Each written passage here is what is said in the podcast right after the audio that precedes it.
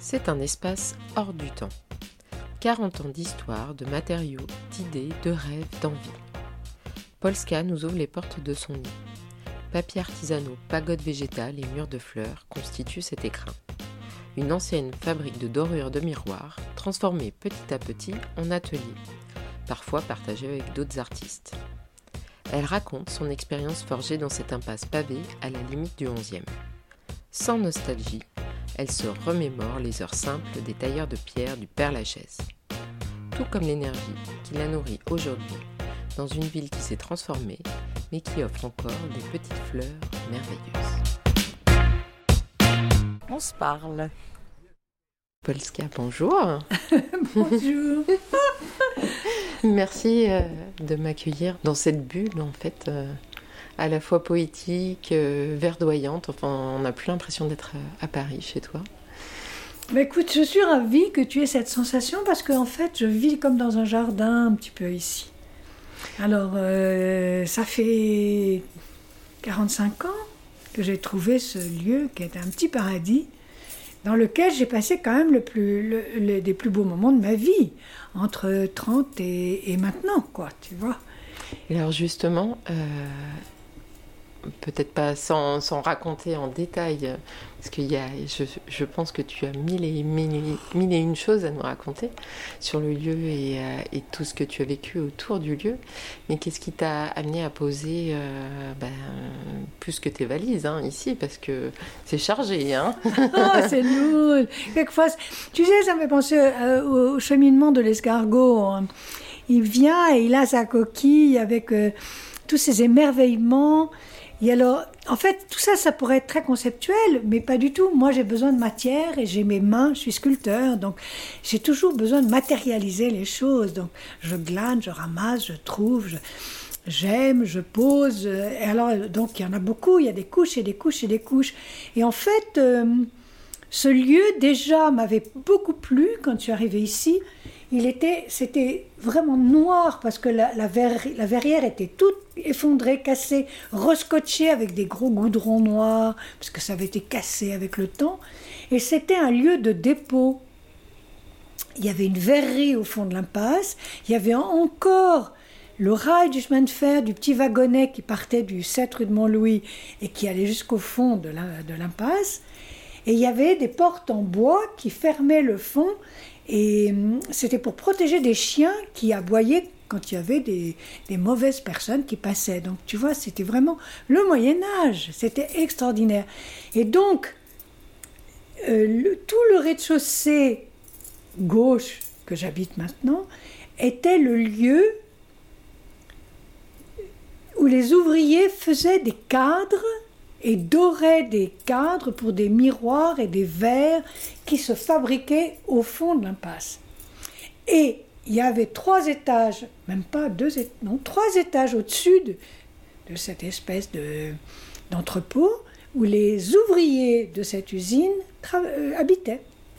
Donc, euh, Creusot-Loire, ce que je te disais tout à l'heure, c'était le Creusot-Loire, c'est-à-dire les, les femmes travaillaient dans le quartier, elles étaient teinturières, lingères, repasseuses, une était repasseuse, elles avaient un petit deux pièces, il y avait le mari qui lui travaillait ici, faisait les cadres, les dorures, les il clouait, il engrangeait, il coupait, il sciait, enfin bon, c'était une petite menuiserie de cadres, voilà. Et, et, et quand moi je suis arrivée, ben, c'était fini. L'usine n'existait plus. Ça avait été repris par des amis de, mon compagnon qui cherchaient un atelier pour faire une petite imprimerie. Et ils ont fait leur imprimerie. Et ils ont demandé, mais c'est quoi ces, ces, ces petits bâtiments-là, tout, tout, tout cradingue?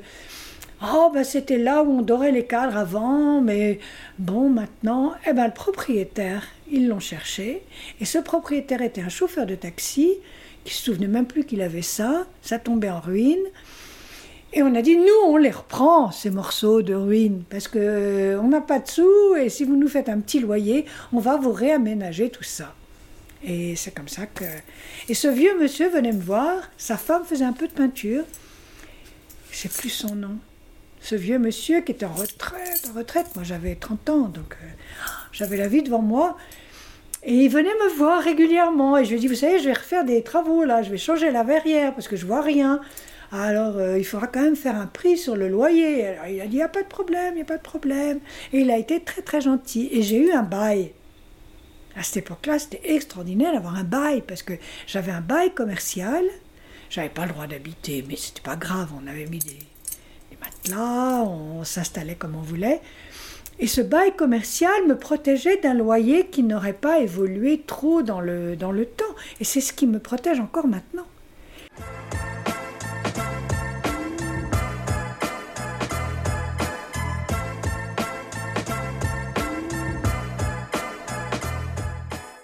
Euh, là, juste pour te montrer. Et voilà, on s'est séparés. Mais ça, c'était tout ça, c'était mon atelier en fait. Alors ça, faisait un grand, grand atelier. Et tout au début, quand tu arrivais ici, ce grand atelier était divisé en, en deux parties. Là, il y avait encore un bout de mur. Et avec mon compagnon, on avait repris cette partie-là. Et il y en avait un autre de ses amis qui avait repris l'autre. Et ici, c'était là où on dorait les vitres. Et c'était d'autres amis qui avaient pris le fond de l'impasse. Et on, était toutes. euh, voilà. Et en face, c'était une usine de spaghettis. Et c'était il y a 50 presque 50 ans, quoi. D'accord. Tu vois. Alors nous, on habitait là. Moi, je travaillais la pierre dans cette partie-là, que tu vois mal, mais qui va jusqu'au bout là, puisqu'il n'y avait pas cette séparation. J'avais une petite cabane pour faire du, de la poussière de pierre. Je travaillais. Il y avait beaucoup, beaucoup de sculpteurs à l'époque qui travaillaient la pierre. Puisqu'on était en face du Père Lachaise, et puis il y a des ateliers de marbriers qui étaient là, tu vois. Donc on avait l'air comprimé, et on faisait du bruit, bon. Donc moi j'avais, voilà, et ma maison s'arrêtait là. Là, il y avait une porte-fenêtre très jolie, très ancienne, que j'ai perdue. Et comme ça, s'arrêtait là. Et ici, j'avais un chauffage. Et ici, on avait une douche. Et on habitait là et on avait monté une loggia. D'accord. Voilà. Et Pierre, mon compagnon, avait son atelier à Belleville. Donc il y avait ça. Là, j'avais tout, tout mon bazar. Et là, j'avais mon atelier de marbre. Puis un jour, j'ai eu un enfant. Évidemment, comme dans toutes les belles histoires. Donc Alice est née au Bleuet. Et c'est pour ça que je te dis que ça fait plus de 40 ans, puisqu'elle elle a déjà 42 ans maintenant. Et elle était accrochée sous la loggia. Tu vois, la loggia, on l'a faite avec des parpaings qu'on avait piqués dans un chantier de travaux. Et elle avait son panier là. Et voilà, ça c'était notre maison, si tu veux. Il y avait le chauffage, le, le poêle. C'était un poêle à, charbon. On avait du charbon à l'époque qui montait comme ça. Ici, on avait une douche. Enfin bon, c'était un peu organisé. Et c'est seulement quand elle a eu 4 ans, 5 ans, qu'on a dit, ah ben on va lui faire une loggia elle aussi. Donc tu vois, on a fait une loggia et il y avait un petit escalier et elle avait une petite chambrette.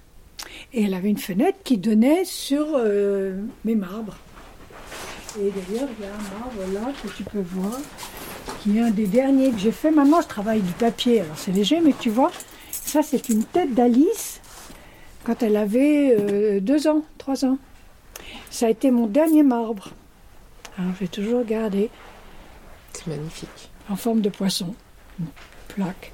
C'est une plaque. Je l'avais donc, je travaillais à Cara, mais je suis revenue, j'ai rencontré Pierre, on a fait un enfant.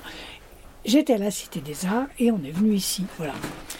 Ça, c'était notre studio, D'accord. Studio, euh, atelier. atelier. Et Pierre avait son atelier de pierre aussi à Belleville. Donc on était quand même assez séparés. Mais ça, c'était notre lieu de vie. Cet atelier, il a 40 ans de couches expansives euh, qui se referment, qui se rouvrent. On a réouvert, on a refermé, on a réouvert. euh, le miroir que tu vois là, je l'ai trouvé euh, rue du Chemin Vert, à vélo. C'est parce qu'à l'époque, il y avait des couturiers encore, il y avait des repasseux sur des grandes tables il y a une cinquantaine d'années dans le quartier. C'était très artisanal. Il y a une cinquantaine d'années, les artistes y cherchaient des lieux en rez-de-chaussée comme ça. Et ce quartier était bourré d'épiceries, qui avait un petit appartement au-dessus, de marchands de couleurs, tu vois, rue de Charonne, c'en était plein. Et les gens des autres quartiers venaient ici sur, pour, euh, pour se faire faire leurs cadres, leurs miroirs et tout ça. Et il y avait encore des usines. Et toutes ces petites, euh, ces petits artisans, ils ont, ils ont disparu. le monde a beaucoup changé. J'ai assisté vraiment au changement du 11e. C'est ça qui. Et on n'avait pas la galerie encore. Hein. C'était que des artistes dans le quartier. Il y avait des artistes à Belleville, à Ménilmontant, ici. On, était tous dans cette périphérie. On n'était pas encore à Bagnolet, Montreuil, Pré-Saint-Gervais comme maintenant, puisqu'ils nous ont repoussés dans la mesure où les ateliers ont commencé à devenir très très chers, les, les épiceries et tout ça ça n'existe plus. De toute façon, il y a plus, il y a encore un ou deux petits épiciers, mais très peu, quoi. Ceux-là, ils restent.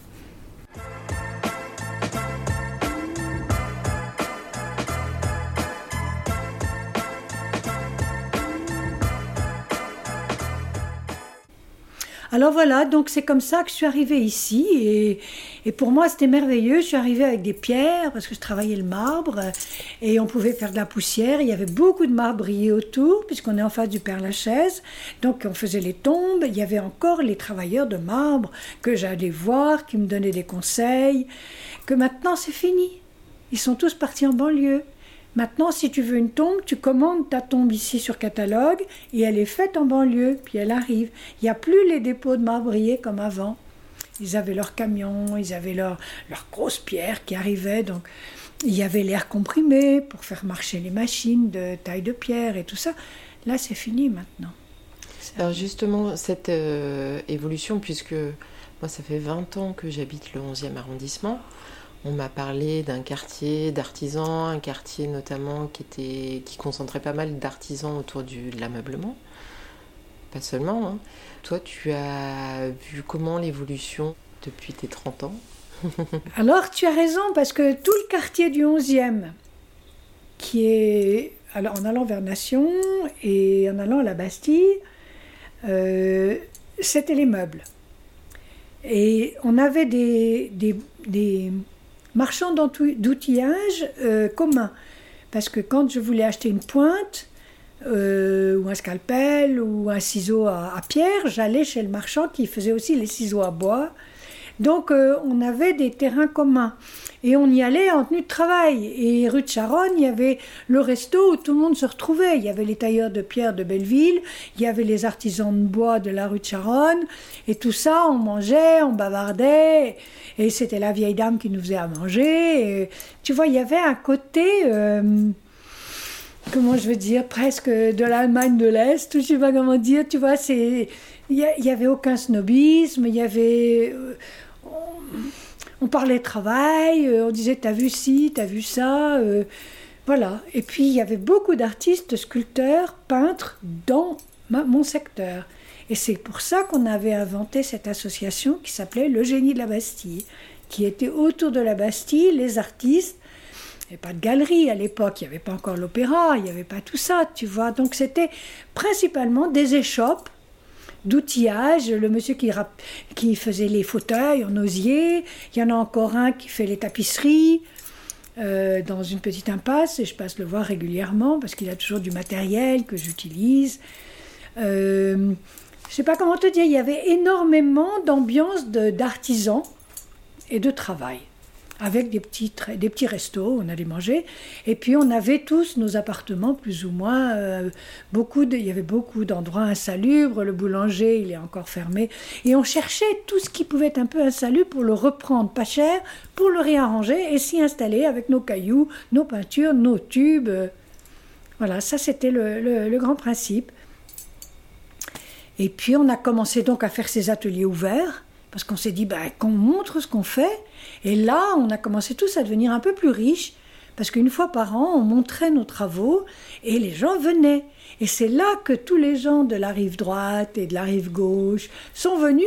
Oh, ce quartier, vous vous chauffez comment l'hiver Et comment vous faites pour vivre? Ils sont intéressés aux artistes. Et ils nous ont acheté des boulots qu'on faisait presque rien, mais ils faisaient la queue pour les voir. C'est les mêmes que maintenant.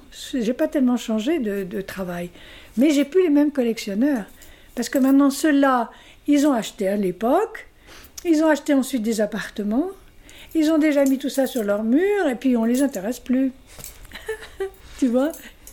On intéresse euh, quelques... Et ceux de 40 ans, qui étaient nos, nos collectionneurs de l'époque, qui ont 40 ans de plus, maintenant, puisque je suis là depuis 40 ans, donc ils ont 70 ans, euh, ils ont déjà bien assez de choses sur leur mur, et les nouveaux, ils s'intéressent beaucoup plus au nouveau quartier, c'est-à-dire l'ordinateur, les vidéos, la rue Léon-Fro est constellée de boutiques qui font en même temps café, ordinateur, euh, tu vois, euh, regarder les écrans et en même temps tu peux prendre un livre et en même temps tu peux acheter un objet et en même temps tu peux avoir un café crème.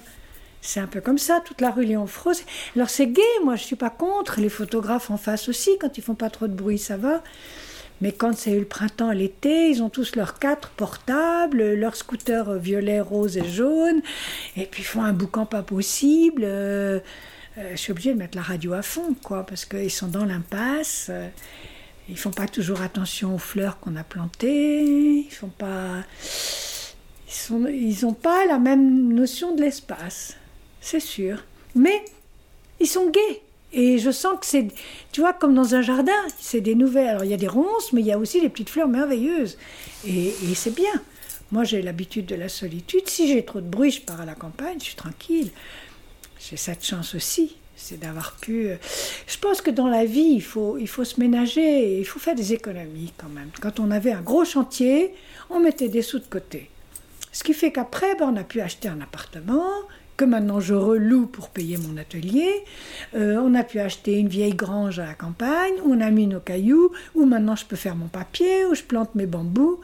Tu vois, penser toujours. Euh, puis j'ai donné des cours, euh, Pierre lui a fait de la restauration, il a refait toutes les, sculptures du Louvre de la, de la façade, les invalides. Et alors on mettait des sous de côté, ce qui fait que dans les moments où il y avait moins de boulot, ben, on avait un peu d'argent. Et, c'est ce qui nous a permis aussi d'avoir ce que je pourrais dire au niveau de l'artiste, une petite retraite. Parce qu'on n'aurait pas de petite retraite maintenant, on serait très très très embêté. Parce qu'il n'y a plus beaucoup de petits boulots à faire. À l'époque, il y avait faisait des décors de théâtre pour la télé, il y avait les studios de la télé qui s'installaient là au but de Chaumont. On faisait beaucoup de choses comme ça, tu vois. On, retravaillait sur des façades, on repeignait les murs des gens, on faisait des, des murs peints, des choses comme ça. Maintenant, c'est pas pareil, c'était pas fait de la même façon artisanale, je dirais. Je l'ai un peu évoqué, mais euh, comment tu vois l'ambiance maintenant dans le quartier? Tu me disais euh, avant qu'il y a des artistes qui sont partis, des artisans, pour des raisons économiques, c'est-à-dire que c'est trop cher pour eux. Est-ce qu'il y en a encore euh, aujourd'hui? On est encore quelques-uns. Je dirais qu'on est encore quelques-uns. Avec le génie la Bastille, on a, il y en a beaucoup qui sont plus là, mais les quelques-uns, euh, on se connaît depuis une vingtaine d'années. C'est quand même, euh, on a une petite tribu, si tu veux. On se retrouve. En plus, en vieillissant, tu acceptes et tu, as plus besoin de ta solitude pour travailler. Donc, quand j'entends tous les bruits autour, euh, ça, me, redonne une vigueur aussi. Certains m'embêtent, m'ennuie complètement. Puis d'autres, au contraire, viennent, parlent, me demandent des choses, pas trop, mais on peut leur dire c'était comme ça, mais c'est bien aussi comme ça. Quoi. On est, moi, je suis pas du tout dans la nostalgie de il était une fois, c'était mieux avant. Non, pas du tout. Euh, continuer. Euh, si on se met à l'échelle de, de, notre lieu de vie, notre quartier, comment tu nourris ou comment il te nourrit? Qu'est-ce qui t'anime? Ben, Je trouve qu'il y a beaucoup de jardins. Alors ça, déjà, ça me plaît beaucoup. Et tu vois, on fait aussi, avec le génie, de la Bastille, avec notre association, on fait le génie des jardins tous les deux ans, on met quelque chose dans le jardin. J'adore ce jardin de la Roquette, je connais les jardiniers, j'aime beaucoup parler avec eux, j'aime ce rapport à la nature. Euh, dans mon impasse, euh, j'ai planté une vigne il y a une trentaine, quarantaine d'années. Et j'ai essayé de la faire qu'elle se ramifie à travers l'impasse et on a des raisins et on fait les vendanges en septembre.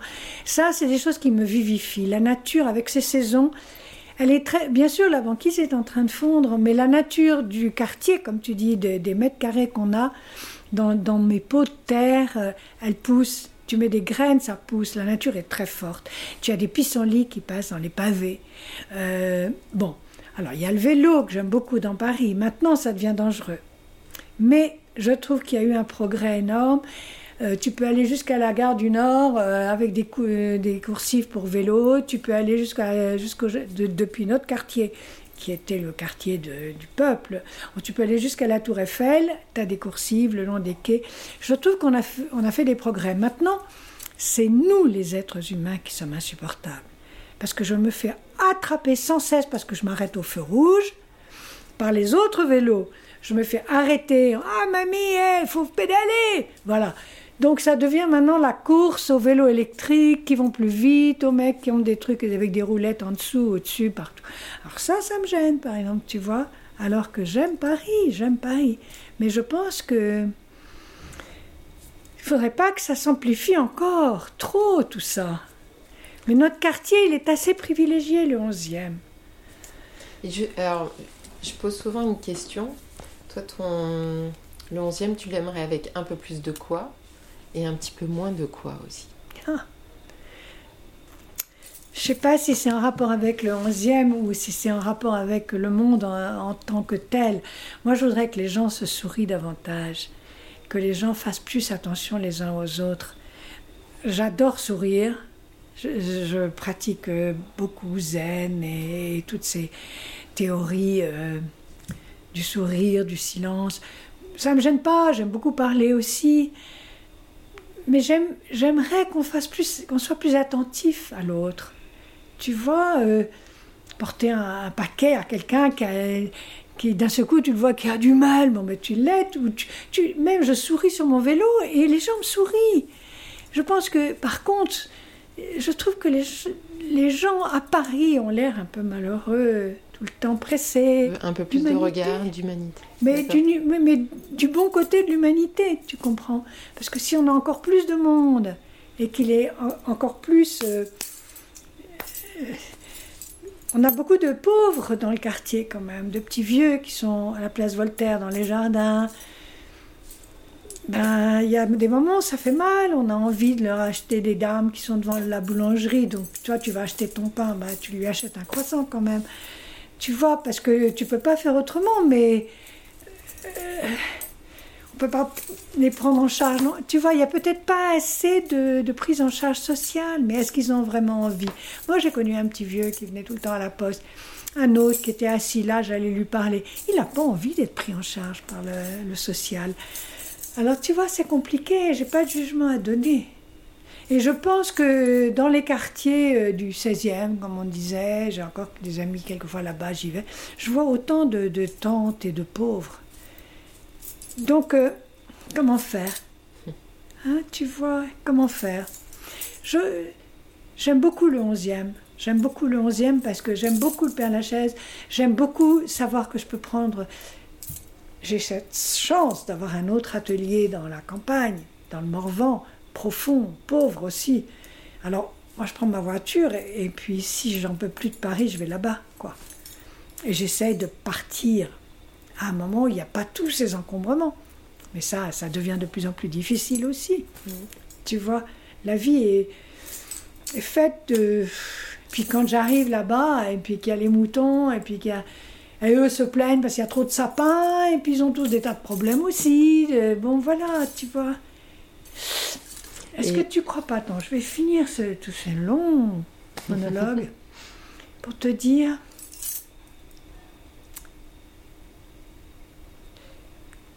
Je pense que c'est comme on voit soi-même le monde qu'on peut se réenchanter. C'est une question de point de vue. Il faut essayer d'imaginer qu'on est sur une balançoire. Le monde ne va pas changer. La méchanceté sera là on le voit, on va voter là, on va se retrouver peut-être au deuxième tour entre une Marine Le Pen ou Zemmour avec Macron. moi, j'aime ni l'un ni l'autre. Alors, de toute façon, euh, l'écolo, il a disparu dans la, masse. Euh, alors, on va prendre le moins, mauvais. Bon, tu vois. Donc, et ça, c'est depuis toujours. Il y, a des, il y, a des, bons pendant 5 ans, puis il y en a des moins bons pendant 5 ans. Et puis on ne sait pas quel est le bon. Et puis moi, en politique, j'y comprends rien et c'est compliqué. Le monde reste celui-là. Alors, c'est à moi de me balancer sur ma balançoire. Et puis c'est à moi de changer ma vision de ce monde. Plus que je ne vais pas changer le monde. Je ne vais pas aller me battre en Ukraine.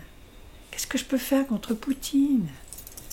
Tu vois, mais par contre, je peux essayer euh, ben, de ne pas me mettre en colère avec mon voisin. Et puis, euh, pas aller lui voler ses plantes. Euh, pas prendre son territoire. Là, je prends ton temps, ça suffit, quoi, tu vois.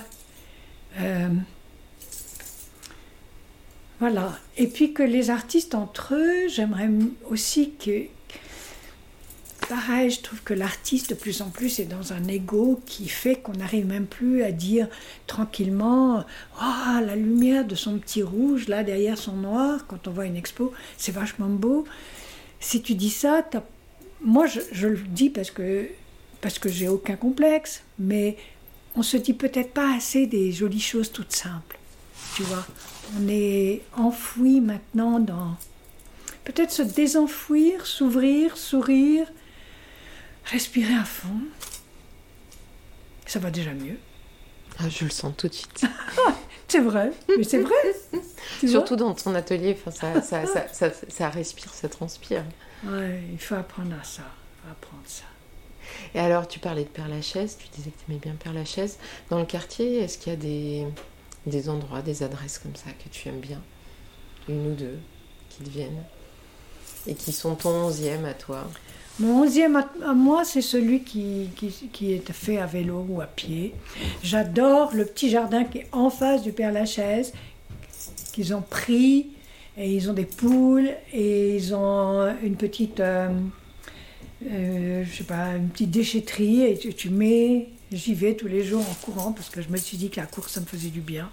Et je dépose mes plures d'orange, de pamplemousse, et je sais qu'ils font du compost. Tu vois, ils ont mis ça à l'intérieur de leur grille, mais on passe par l'extérieur et on leur met tout ça en faisant attention. Ah, bien sûr que quelquefois je vois qu'on a laissé un plastique, ça m'énerve par exemple, alors j'enlève le plastique. Mais c'est parce que quelqu'un était trop pressé, parce que s'il vient mettre ses petites épluchures, c'est qu'il pense aussi faire du bien. Donc s'il a oublié le plastique, c'est qu'il a oublié de l'enlever. Bon. Mais tu vois, j'aime bien ce genre de choses-là. Et j'aime beaucoup faire euh, des choses que je peux faire de mon quartier. Mais par exemple, je n'ai pas de il y a Madame Jeanne, c'est le seul bistrot où j'aime bien aller boire un armagnac. Mais je bois presque plus alors. Mais de temps en temps, j'y vais parce qu'elle me donne un petit, un petit verre. Et alors, elle, elle est là depuis. J'allais chercher mon charbon chez sa copine qui était derrière, tu vois. Donc elle est là depuis toujours. C'est l'Auvergnate, Madame Jeanne. Il faudrait que je t'emmène là parce qu'il y a son chien, son chat. Elle met qu'une lumière parce que l'économie, économie, elle est Auvergnate, hein. Voilà. Ben là, il n'y en a plus comme ça. Mm. Je crois que je suis de plus en plus heureuse à vieillir parce que j'aime bien. Tu sais, quand tu marches dans une forêt à l'automne, tu es dans un tapis de feuilles, c'est mm. doux pour les, pour les pieds, ça te refait rebondir. Mm. Et ici, moi, je suis dans un espèce d'endroit où j'ai toutes mes couches de, de choses. J'ai que des petits travaux que j'achète à mes copains que j'aime ou à des gens que je connais pas mais dont j'aime les boulots. Je veux dire, je m'ennuie jamais ici. J'ai tout. Tous mes anges gardiens, tous mes, mes souvenirs, que j'oublie d'ailleurs, mais j'ai beaucoup, beaucoup voyagé grâce à ces échanges d'artistes, à ces land art dans les pays. J'ai pas été en Russie, mais j'ai été dans pas mal de pays et j'ai eu des amis. Et j'ai des tel petit coquillage, tiens ça c'est ça vient de là, ça, ça vient du Japon, et tout ça, c'est touffu, tu vois, comme dans une forêt. Donc je suis dans une forêt, donc euh, je m'ennuie jamais. J'ai une petite question pour, euh, pour finir. Si tu, si tu voulais entendre quelqu'un au micro de On se parle, le prochain invité, ah à qui, qui tu aimerais entendre euh, raconter le onzième? Quelqu'un quelqu'un qui n'est pas du 11e. Je t'en donne deux tout de suite que j'aimerais entendre. C'est Christian Bobin, que j'adore, qui est un écrivain, mais il est au Creusot. Mais quelquefois il, téléphone, quelquefois je, lui, je l'appelle. Et, Christian Bobin, c'est voilà. Après ça, Ernest Pignon-Ernest, j'en ai parlé en tant qu'artiste euh, de, de mon époque peut-être un tout petit peu plus vieux que moi, mais à peine, et qui a réussi et que j'avais connu quand j'étais aux Arts Déco il y a très très très longtemps. Ça, ces deux personnes, quand elles parlent, elles me vivifient. J'ai un moine tibétain que j'adore aussi quand il fait des conférences ou des choses comme ça. Il me donne la force d'un rocher, tu vois, d'une force terrible. Bon. Alors maintenant, quelqu'un du 11e. Bon, ah, je pourrais te dire. euh, je- non, je ne saurais pas quoi te, je saurais pas te dire parce que ça, ça peut être un ami, ça peut être celui- un voisin. Ou euh, un, ar- un artisan ou un artiste du 11e, euh, par exemple. Moi, je, je trouve merveilleux que tu, as- que tu fasses, que tu demandes à Sylvia comment elle fait pour vivre euh, sa vie, parce qu'elle, elle m'enchante toujours, donc elle doit être enchanteuse pour les autres aussi. Euh, euh, tu as Pascal, qui, qui, est, qui est pour moi mon voisin, qui est direct et qui, qui passe de haut en bas, de trucs forts, et, qui fait un travail aussi de couches à la fautrier, dans des bouts de carton, qui ramasse. J'adore ça, tu vois. Euh, ce sont, ben, par exemple, ces deux personnes, qui, sont des personnes qui ne sont pas du tout dans leur prétention d'être, mais qui sont. Les, ceux qui sont dans la prét- prétention d'être, on dit, c'est la prétention qui les aide à vivre. Tu vois ce que je veux dire? Alors qu'eux, ils vivent de ce qu'ils sont. Et de plus en plus, c'est le ici maintenant. C'est toi que j'ai envie d'entendre pour l'instant. C'est avec toi que je dialogue. Et je dialogue avec toi comme j'aurais dialogué euh, avec. euh, j'ai connu des ministres de la Culture, j'ai connu, j'ai même dialogué avec Mitterrand à l'époque, parce que j'avais fait la Marianne avec Catherine Deneuve, et j'avais fait un projet pour Flora Tristan, donc j'ai été invitée, j'ai rencontré des tas de milieux. Et à l'époque, j'étais beaucoup moins, j'avais peur, j'étais timide, etc. Là maintenant, je suis beaucoup plus avec la personne avec qui je suis au moment présent. Ça peut être le petit vieux que je vais voir, mais que je vois plus depuis quelque temps, et je me demande si je le reverrai un jour. Quand j'allais, il était assis sur une marche, il avait soi-disant du jus d'orange, mais j'imagine que c'était du pastis. Je lui ai amené deux, trois trucs que j'avais. Souvent, quand on me donnait des chocolats, j'allais lui porter, tu vois, ou même j'avais rien. Je parlais avec lui. Eh ben avec lui, j'étais là. Mm. Être là. Et ça, j'y arrivais pas tant il y a une dizaine d'années. Je crois que j'y arrive de plus en plus à être vraiment. Sais pas. Et je le dis pas avec un ego, tu vois, mais d'être dans la possession de, de, l'être, du, jardin qu'on est, quoi. Elles, elles me demandent rien, mais elles sont belles. Elles sont là. Elles, te clignent de l'œil ou pas. Elles, sont là. Et alors, si tu les écoutes, tu les entends. C'est ça qu'il faut arriver à. Ben, Polska, merci d'avoir été là Voilà. avec nous. Mais toi aussi, tu étais là. Parce que si tu n'avais pas été là, j'aurais pas pu continuer de parler avec toi. Tu vois, c'est ça le verre à moitié vide et à moitié plein. Voilà. Tout Moi, à je fait. te souhaite bienvenue dans la vie aussi. Ben, merci pour le, le temps et l'accueil euh, dans cet euh, espace euh, hors du temps, un petit peu aussi. Ouais. Et j'espère que d'autres personnes pourront le découvrir euh, lors des, des portes euh, ouvertes. Le 15 mai, là, on en- là, le 15 mai, c'est un petit ici et maintenant. Tu vois, je les appelle comme ça. Et je fais un petit livret à chaque fois. Ici, maintenant. Ils viennent ici, maintenant, et ils voient ce qu'il y a. Ça leur plaît ou pas. Ça tombe, ça tombe pas. J'aime bien quand les choses sont... Ça bouge tout le temps. Comme nos balançoires. Eh bien, on verra alors euh, Voilà. pour les curieux et les curieuses. Et sinon, oui, attends, mais il y a une autre chose qu'il faut que je te dise, c'est qu'on fait le génie en liberté au mois de septembre. Au mois de septembre. Alors là, normalement, c'est tous les ateliers qui ont résisté euh, par chance ou par fric ou par euh, envie, qui ont résisté dans le quartier, qui vont être ouverts. Et ceux qui n'ont pas d'atelier, ou seront invités par ceux qui en ont, ou seront dans un bistrot ou dans une épicerie. Alors ça, ce sera intéressant aussi pour tout le monde de voir. On donne rendez-vous en septembre. Génie en liberté, ça? Oui, et ça sera le, autour du 25 septembre. Avec l'association Génie de la Bastille, qui est quand même une association qui a, qui a, bien, qui a bien fait évoluer le quartier euh, dans le sens culturel, sociabilité, etc., avec les nouveaux paramètres, mais euh, quand même, je trouve que ça, c'est c'est un fil conducteur de ma vie. Alors, rendez-vous en septembre. Ouais, Merci Polska. Voilà. Super. Eh ben, au revoir.